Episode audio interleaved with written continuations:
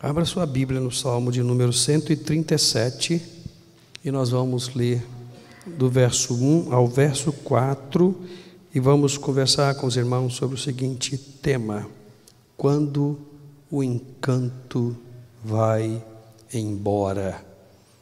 Quando o encanto vai embora. Salmo de número 137, versos 1 até 4.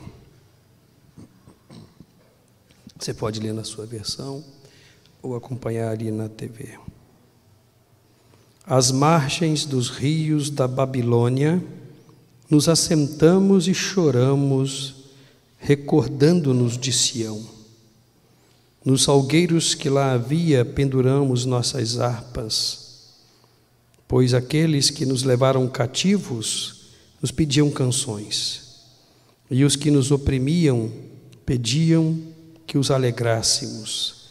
Cantai-nos um dos cânticos de Sião. Mas como entoaremos o cântico do Senhor em terra estrangeira? Como entoaremos? Vamos orar. Deus, nós estamos aqui pela Sua bondade, pela Sua graça e pela Sua misericórdia. Nós erramos, nós falhamos, nós pecamos, mas o Senhor tem se mantido fiel, bondoso, paciente e tem nos aceito em Sua presença, tem nos recolhido em Sua presença e tem nos protegido de males terríveis que muito provavelmente poderiam estar nos acometendo. Nós reconhecemos o seu carinho, o seu cuidado, como já muitas vezes foi dito aqui cantado, e pedimos em nome de Jesus que o Senhor fale aos nossos corações essa noite. É a nossa petição, com perdão dos nossos pecados. Amém, Senhor. E amém. Quando o encanto vai embora,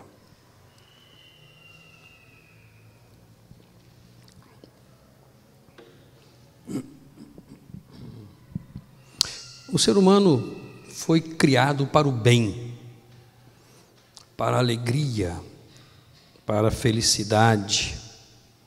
O ambiente em que o homem e a mulher foram colocados, segundo a narrativa bíblica do Gênesis, é um ambiente propício ao bem, à alegria, à felicidade.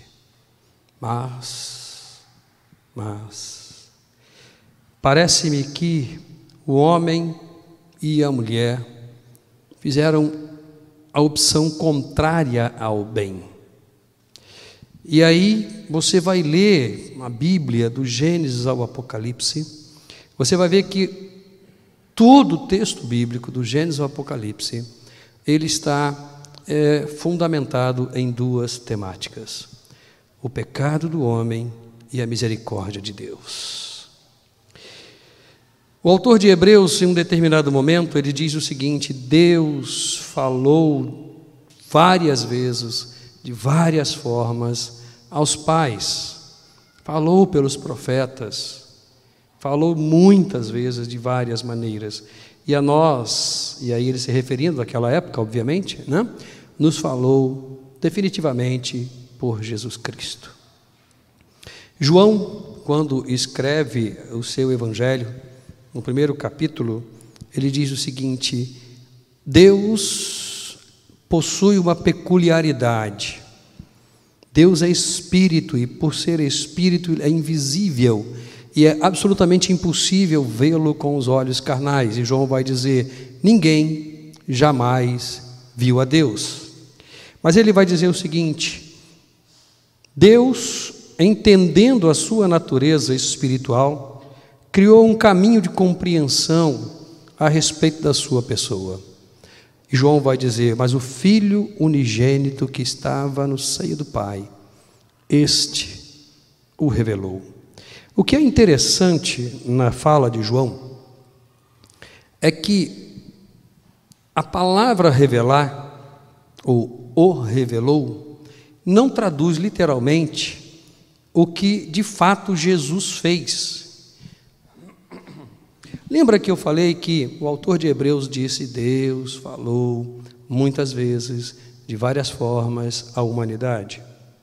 E a nós falou nesses últimos dias, referindo-se ao tempo dele, por Jesus Cristo. Lembra disso? Porque Deus falou várias vezes, de várias formas, à humanidade. Porque Deus repetiu a sua fala várias vezes. Porque Deus insistentemente falou. Porque o homem tendo sido apropriado pelo pecado, perdeu a capacidade de compreendê-lo na primeira informação, na primeira comunicação. E aí, voltando para João, voltando para João, eu disse que a expressão o interpretou não é a expressão que traduz corretamente ah, o significado da comunicação e do conhecimento de Deus através da revelação. Nós sabemos que o texto do Novo Testamento não foi escrito em português, ele foi escrito em grego. A palavra correta seria interpretou. Interpretou. O Filho unigênito do Pai, que estava no seio do Todo-Poderoso, interpretou Deus. Ou seja, criou uma condição de compreensão da pessoa de Deus. Deus é absolutamente fantástico na sua trajetória em nossa história, no sentido de buscar um homem no seu estado de pecado e trazê-lo para perto de si. Por isso eu disse que se você ler a Bíblia do Gênesis ao Apocalipse, você vai perceber que a Escritura Sagrada está centrada está escorada em duas temáticas universais, que é o pecado da humanidade e a misericórdia de Deus. São dois fatos que caminham paralelamente. Ainda que a própria Escritura Sagrada diga para a gente que haverá um dia que isso vai acabar. Essa busca de Deus pela humanidade pecadora vai se encerrar. Mas esse não é, de fato, o que nos interessa nesse tempo. O salmo que nós acabamos de ler é um salmo que expressa o sentimento de uma nação que é vítima do seu próprio pecado, da sua própria arrogância, do seu próprio delito.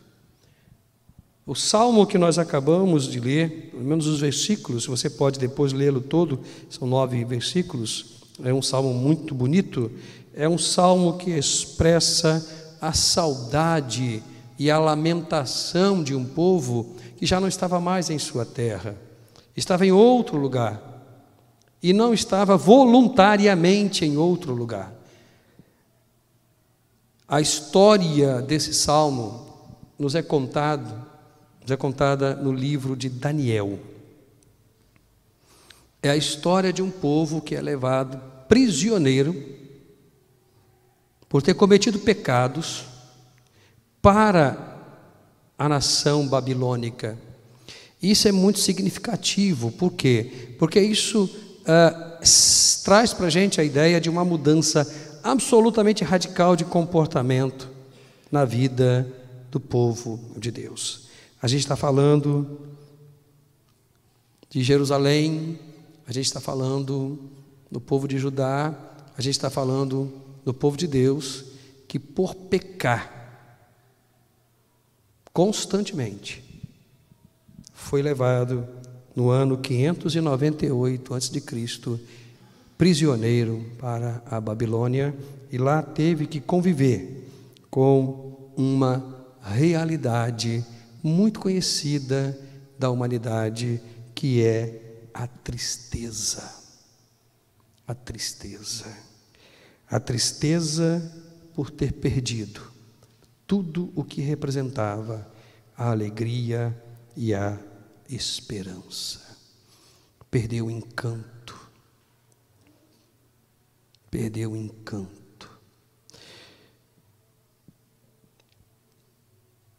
Eu às vezes olho para as pessoas com quem eu me relaciono e vejo que as pessoas estão caminhando sobre essa terra E alguns até no meio de nós estão caminhando na igreja, mas o coração está vazio. Não tem mais encantamento pelo ambiente. Não tem mais encantamento pela vida. Não tem mais encantamento pela igreja. Isso é muito sério. Pessoas para quem o encanto foi embora. Não existe mais.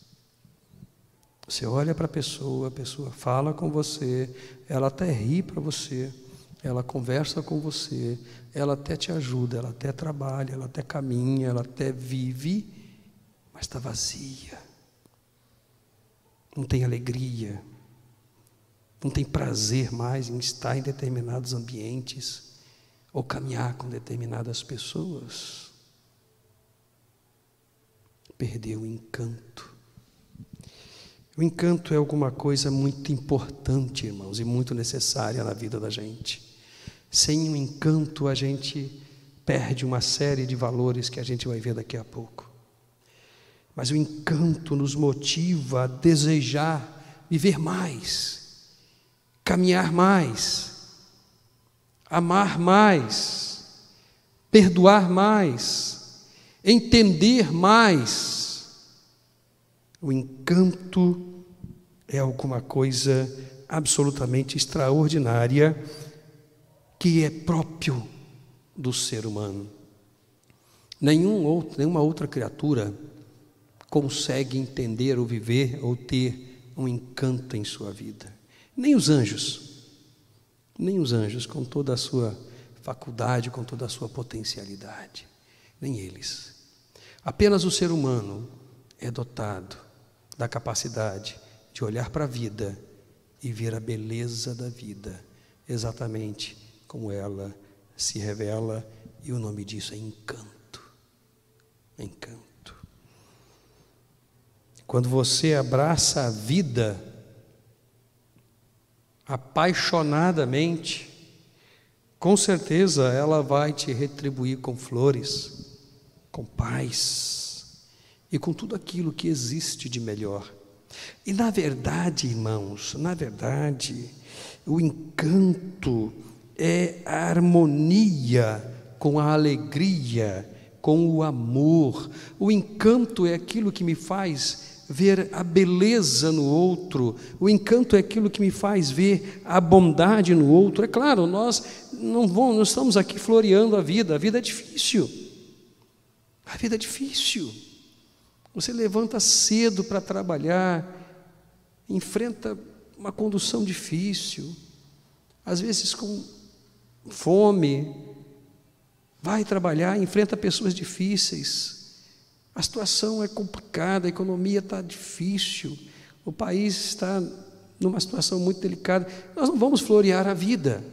A realidade é como se apresenta para a gente, mas o encanto me faz viver harmoniosamente as relações com as pessoas, entendê-las, compreendê-las e, acima de tudo, não desistir de viver. Porém, algumas pessoas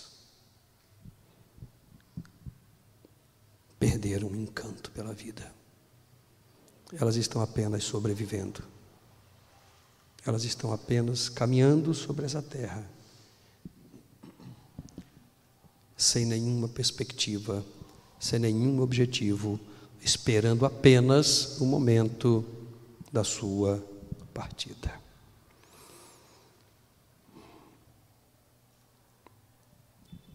O que, que acontece quando o encanto vai embora?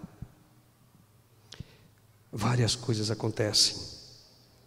E eu destaquei quatro, para que a gente esteja conversando sobre elas. O que, que acontece?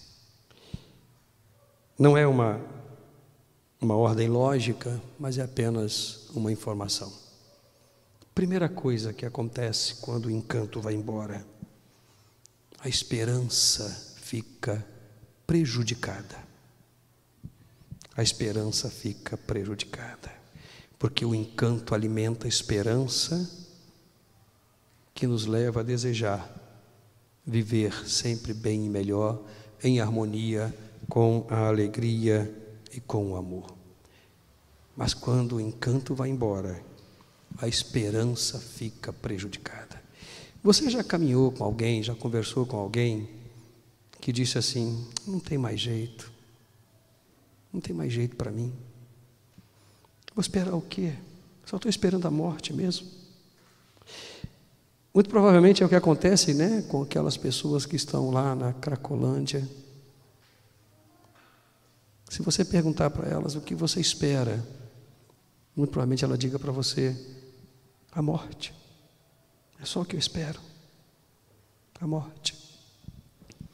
Porque qualquer outra coisa boa já não mais faz parte da perspectiva da pessoa, porque a esperança fica prejudicada. Isso é muito complicado. Por quê? Principalmente para a igreja de Cristo Jesus. Por quê? Porque nós somos o povo da esperança. Nós esperamos aquilo que não vemos. Acreditamos naquilo que não tocamos. Contemplamos aquilo que não podemos enxergar. Nós somos o povo da esperança. A esperança alimenta a fé. A fé sustenta a nossa caminhada na certeza de que um dia tudo pelo que estamos passando, estamos vivendo, vai terminar, porque o nosso Senhor Jesus irá voltar e viveremos eternamente com Ele. Nós esperamos o cumprimento de promessas como a do Apocalipse. A morte não existirá mais, não haverá mais pranto, não haverá mais lágrimas, não haverá mais dores, não haverá mais doenças. Vivendo a realidade que vivemos, que é uma realidade de dores, de morte, de doença, de lágrimas, só nos resta a esperança de que as promessas nas Escrituras Sagradas se cumprirão de fato. Mas quando o encanto vai embora, a esperança fica prejudicada. E muitos já não conseguem mais esperar as promessas ou o cumprimento das promessas de Deus. Segunda coisa muito séria que acontece quando o encanto vai embora, a alegria também vai embora. Quando o encanto vai embora, a alegria vai embora. Sabe aquela pessoa que você caminha com ela e ela está sempre mal-humorada? Ela está sempre ranzinza. Ela não encontra mais motivo para rir. Irmãos, eu às vezes fico pensando que é, minha esposa de vez em quando puxa a minha orelha, eu exagero um pouco, porque eu gosto muito de brincar, tudo para mim é, é brincadeira, eu gosto muito de rir, eu adoro rir, eu sou de uma geração que o riso era fácil, a brincadeira era fácil, a gente brincava com tudo e com todos. Hoje você vai brincar com uma pessoa, ela se ofende, ela se ofende e não consegue rir. É muito difícil você tirar, às vezes, uma gargalhada de uma pessoa, porque a alegria foi embora junto com o encanto. É tão bom rir, irmãos, é tão bom gargalhar, é saudável. Eu, às vezes, lá em casa, eu e Ana, ela também é de uma geração como a minha, eu estou um pouco na frente dela, não? mas de uma geração que aprendeu a rir, a gente fica um, desculpe a expressão, né? Zoando o outro. Quantas vezes eu ia na geladeira, comia todo o chocolate, mas arrumava né, a caixinha direitinho e deixava lá para que ela pudesse ir pegar e não tinha nada. E a gente fica rindo. Coisa boa, irmãos. Coisa boa rir, coisa boa brincar. Tudo bem que semana passada ela fez a mesma coisa comigo. Coisa boa demais. Mas quando a esperança, quando o encanto vai embora, a alegria também vai embora. E a gente tem dificuldade de rir. As pessoas estão ranzinzas, estão mal-humoradas, não conseguem brincar. Ah, irmãos, como é bom brincar, como é bom rir, como é bom gargalhar. Só quem tem esperança, ou melhor, só quem tem encanto na vida, consegue entender o valor de uma gargalhada, de um sorriso. Mas, quando o encanto vai embora também, os objetivos se perdem. Sabe, você veio planejando, né, vou fazer a faculdade tal, vou trabalhar na empresa tal, vou casar, vou ter filhos, vou ter minha casa própria, vou ter meu carro. Bênção de Deus. Mas quando o encanto vai embora, isso perde o valor. Você não tem mais sonhos, mais objetivos. Você vive assim. Basta cada dia o seu próprio problema. Eu estou vivendo. Eu simplesmente estou vivendo. Amanhã não sei o que, que vai ser. Não tenho mais prazer. Não sei mais o que, que vai acontecer. Os objetivos se perdem. A gente não consegue definir o que quer na vida, porque perdeu o encanto. E não sabe o que quer. Quantos começaram uma faculdade, pararam no meio, foram para outra, pararam no meio, foram para outra, pararam no meio e desistiram? Quantos começaram numa empresa a trabalhar, às vezes promissora, e desistiram? Quantos perderam o desejo de serem família abençoada, de casar, ter filhos, ensinar o caminho do Senhor e viver alegremente? querem mais. Os objetivos não têm mais valor. Eles se perderam. Por fim, quando o encanto vai embora, as razões para viver ficam comprometidas. Não quero mais viver. É complicado. Volta e meia você escuta que fulano tirou a própria vida. Semana passada, semana passada eu recebi um zap de uma moça que eu atendo, que não é evangélica, e ela disse o seguinte: Pastor, eu não aguento mais, eu não vou voltar para casa hoje, eu vou para Niterói e vou me matar. O que o senhor acha? Acha que vai dar certo? Bom, uma pergunta como essa, obviamente, já diz para mim que ela não vai fazer absolutamente nada disso. Eu respondi para ela: eu acho que não vai dar certo. Não vai dar certo. Não faça isso. Você acha que tirar sua própria vida vai resolver os problemas da humanidade? Vai resolver o problema do seu casamento? Vai resolver o problema da sua família? Você só vai deixar de existir mas os problemas vão continuar.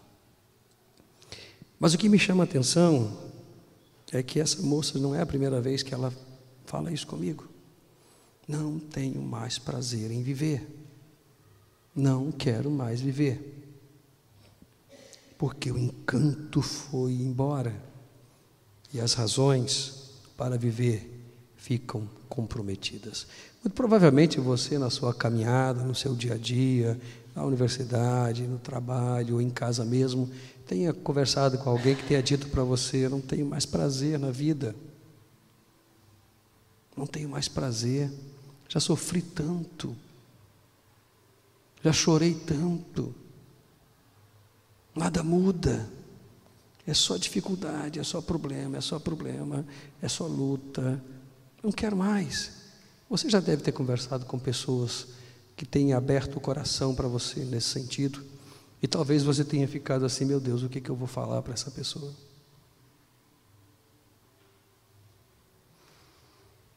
Em psicanálise a gente aprende uma coisa muito importante. Cuidado com essa expressão. Vou me matar. Quando uma criança diz, eu vou me matar, corre, porque muito provavelmente ela tente se matar. Eu tenho histórico na família, os irmãos sabem. A minha própria irmã, a minha própria irmã, tacou fogo no corpo e se matou por depressão profunda, porque não aguentava mais viver. Quando o encanto vai embora, a vida da gente fica comprometida com a desesperança, com a ausência da alegria, com as impropriedades dos objetivos e com a não razão para viver. Ok, pastor. Então o que me resta é ir embora para casa, me trancar dentro de casa, ligar o gás e esperar a minha vida se extinguir. Não, não, não, não, não, não, não. Absolutamente, absolutamente. Porque o encanto que foi embora, ele pode ser restaurado, ele pode ser resgatado. Você não precisa viver do jeito que você está vivendo, simplesmente porque perdeu o encanto pela vida e a relação harmoniosa com a alegria e com o amor. Absolutamente, absolutamente. Lembra que eu falei no início da nossa conversa que nós fomos criados para o bem, nós fomos criados para a alegria, nós fomos criados para a felicidade, nós fomos criados para os objetivos corretos. Nós fomos criados para a esperança, nós fomos criados para viver. E que nós causamos o problema, nós invertemos os objetivos de Deus. Lembra também que eu falei que Deus, mesmo é, nos conhecendo e conhecendo a nossa realidade, Ele continua nos procurando, Ele continua indo atrás da gente, Ele continua se comunicando com a gente, Ele continua se revelando a todos nós. Por que ele faz isso? Porque ele quer que você tenha de volta o encanto da vida. E apenas ele pode restaurar em sua vida aquilo que você perdeu. Deliberadamente, porque escolheu o pecado. Porque escolheu pecar. Porque escolheu viver de forma que desagrade a você mesmo e ao próprio Deus. Ele não desistiu de você. Ele não desistirá de você. Ele não deixará de correr atrás de você. Ele não deixará de se preocupar com você. Ele não deixará de te amar. Ele não deixará de se revelar a você e dizer para você você não precisa viver o desencanto da vida. Eu posso restaurar em sua vida o prazer de viver, a alegria, a harmonia com amor, e posso também trazer de volta para o seu coração e para a sua vida os objetivos que você precisa ter para viver bem. Eu fico pensando, irmãos, que muitos de nós que estamos com a ausência do encanto, temos procurado de várias formas, por vários caminhos, encontrar o encanto da vida, mas não temos conseguido. Não temos conseguido. Só nos afundamos mais, nos entristecemos mais, nos amarguramos mais. E quanto mais nós nos afundamos em nossas culpas, em nossos delitos, em nossos pecados, mais nós continuamos procurando razões para viver, mais procuramos o um encanto pela vida. Pare com isso.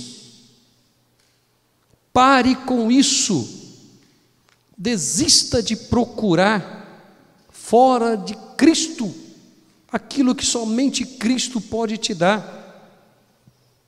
Pare de tentar restaurar por sua própria competência a alegria em sua vida, porque você não vai conseguir. Apenas Cristo pode trazer alegria para você. Pare de pensar e de fazer planos que não vão ser alcançados por você nunca, porque se o encanto for embora, os seus objetivos, eles são fúteis. Mas deixe Cristo te dar uma direção, dar uma direção para a sua vida, traçar um objetivo real para a sua vida, um objetivo de alegria, um objetivo de satisfação, um objetivo centrado no bem. Pare de tentar fazer o que você está fazendo, porque você não vai conseguir. Sem Cristo você não vai conseguir. Conhecendo bem a nossa natureza e a nossa história, Jesus falou com muita propriedade uma vez: vocês não vão conseguir sem mim. Vocês não vão conseguir sem mim. Sem a minha ajuda, sem a minha graça, sem o meu poder na sua vida, vocês não vão conseguir. Nem tentem, porque vocês não vão conseguir, porque sem mim vocês não podem fazer absolutamente nada que seja produtivo, que seja próspero, que represente alegria, que represente um encanto. Quando o encanto vai embora, o que sobra é a tristeza. O que sobra é o desgosto, é o desânimo. Mas eu posso estar sendo redundante. Cristo é a única pessoa capaz de entrar em sua vida e trazer o encanto de novo. E com isso, trazer alegria trazer o amor, trazer a paz, trazer os objetivos corretos, para que você viva bem, até que Ele venha nos buscar. Mas para isso você precisa entregar a vida para Jesus. Para isso você precisa abrir o coração e reconhecer as suas limitações, o seu estado, e dizer: Eu quero Jesus como meu Salvador. Eu quero que realmente Ele traga para a minha vida novamente o encanto, a beleza da vida, para que eu possa olhar as pessoas e vê-las de forma linda, bela, encantadoras como elas são, os valores que elas têm, e ser feliz e ser alegre. Você precisa entregar a vida para Jesus. Você precisa abrir o coração e dizer: Eu quero Jesus na minha vida, porque eu preciso de Cristo na minha vida. Eu penso que hoje nós não temos pessoas que não são convertidas a Cristo Jesus. Mas você que está conosco através da internet, se ainda não entregou a vida para Jesus, pense seriamente nisso. Você pode estar desencantado. Apenas Cristo pode restaurar o encanto na sua vida. E você, meu irmão, você, minha irmã, que está se deixando ser abatido pelos problemas da vida, pelas dificuldades e pelas lutas. Deixe Cristo trabalhar em sua vida. Deixe Cristo trabalhar em sua vida. Não perca o encanto, a alegria de estar na igreja, de estar com os irmãos, de celebrar, de pregar, de testemunhar, de glorificar, porque os problemas existem. Não, eles vão existir sempre. Eles vão existir sempre. Mas fale para Jesus: Senhor, eu sou seu. Está difícil. Está complicado. Mas eu sou seu. E eu quero que o Senhor cuide do meu coração. Eu quero que o Senhor me faça ver a vida novamente com alegria, com os olhos encantados. Quero olhar para as pessoas e vê-las lindas como elas são de fato. Quero ver o bem, quero sorrir, quero gargalhar, quero brincar, quero amar, quero ser feliz.